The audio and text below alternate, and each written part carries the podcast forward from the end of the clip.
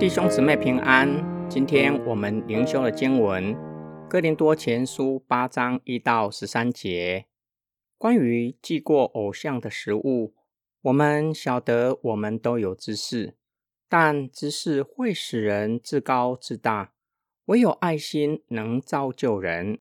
如果有人自以为知道些什么，那么他应该知道的，他还是不知道。如果有人爱神，这人是神所知道的。关于吃祭过偶像的食物，我们知道世上的偶像算不得什么。我们知道世上的偶像算不得什么，也知道神只有一位，没有别的神。虽然有被称为神的，无论在天上或在地上，就如有许多的神，许多的主。然而，我们只有一位神，就是父，万物都是从他而来，我们也为了他而活。我们也只有一位主，就是耶稣基督，万物都是借着他而有的，我们也是借着他而有的。不过，这种知识不是人人都有的。有些人直到现在习惯了拜偶像的事。因此，他们吃的时候，把这些食物看作是真的献过给偶像的。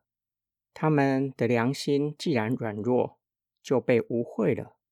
其实，食物不能够使我们亲近神。我们不吃也无损，吃也无益。然而，你们要谨慎，免得你们这自由成了软弱之人的绊脚石。因为如果有人看见你有这知识的人在偶像的庙里吃饭，他的良心若是软弱，他不就放胆去吃那祭过偶像的食物吗？因此，基督已经为他死了的那软弱的弟兄，就因你的知识而灭亡了。你们这样得罪弟兄，伤了他们软弱的良心，就是得罪基督了。所以，如果食物使我的弟兄跌倒，我就永远不再吃肉，免得使我的弟兄跌倒。吃肉对这世代的基督徒来说，不是什么大不了的问题。去市场买煮熟的或是生的肉，不会问到底有没有拜过偶像。对生活在城市的人来说，几乎很少有机会参加庙会活动。吃当地人为参加拜拜的人预备的饭食。然而，对哥林多人来说，这是生活中常见的场景；对上流人士来说，那是社交场合，是社交礼仪不可或缺的。许多人把握住机会，认识其他上流人士，为自己争取地位或是金钱。对社会底层。生活贫穷的人来说，只能够从祭典中得到肉血，是他们唯一吃到肉的机会。哥林多教会是一所混合型的教会，跨越种族、性别、教育程度、社会阶级。保罗先对一群富有并且受过教育的知识分子说话，他们对神吃与不吃有知识。并且自以为自己有知识和自由，但是行事为人不以爱心作为基础，他们的行为很有可能绊倒其他人，就是没有受过教育，也就是社会底层。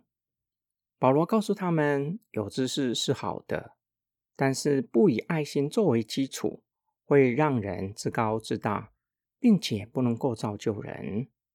然而，爱心却能够造就人。保罗进一步的解释，为什么知识会叫人自高自大？为什么不能够造就人？保罗同意他们的说法：偶像算不得什么，天上地上只有一位真神。外邦人献祭的对象是偶像，并且万物都是上帝所造的，因此拜过偶像的肉。与偶像没有任何连结的地方，但是并不是所有的哥林多教会的人都有相同的知识。有一群社会底层没有受过教育的信徒，对他们来说，祭偶像的物与偶像崇拜有密切的连结。保罗责备那些自以为有知识的人，他们的行径会让其他人跌倒，犯下大罪。保罗警告他们：岂不知道这样做得罪了弟兄，同时得罪了基督？因为基督已经为他们死，他们坐在弟兄身上的，有可能扼杀了软弱者的生命，等于得罪了基督。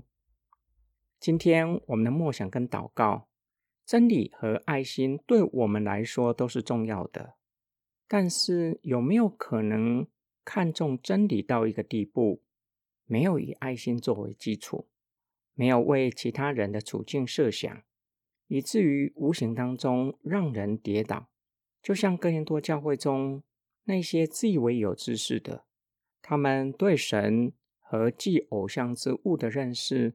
可以说是正确的，保罗也认同他们的看法，但是在实践上却没有以爱心作为基础，也就是没有考虑到软弱弟兄的处境。对每一位基督徒来说，核心教义是不能够妥协的。然而，我们所认定的真理或许需要深思，是不是要考虑到处境，要照顾到软弱者的需要？这是对他们的爱，避免让他们跌倒。就像这里所提的，吃与不吃祭偶像的物是无关紧要的，因为只有上帝才是真实的存在，偶像是虚无的，算不得什么。食物又是上帝所造的，赐给人作为食物。但是为了软弱的弟兄，就不吃祭偶像的肉。这才是真知识、真自由。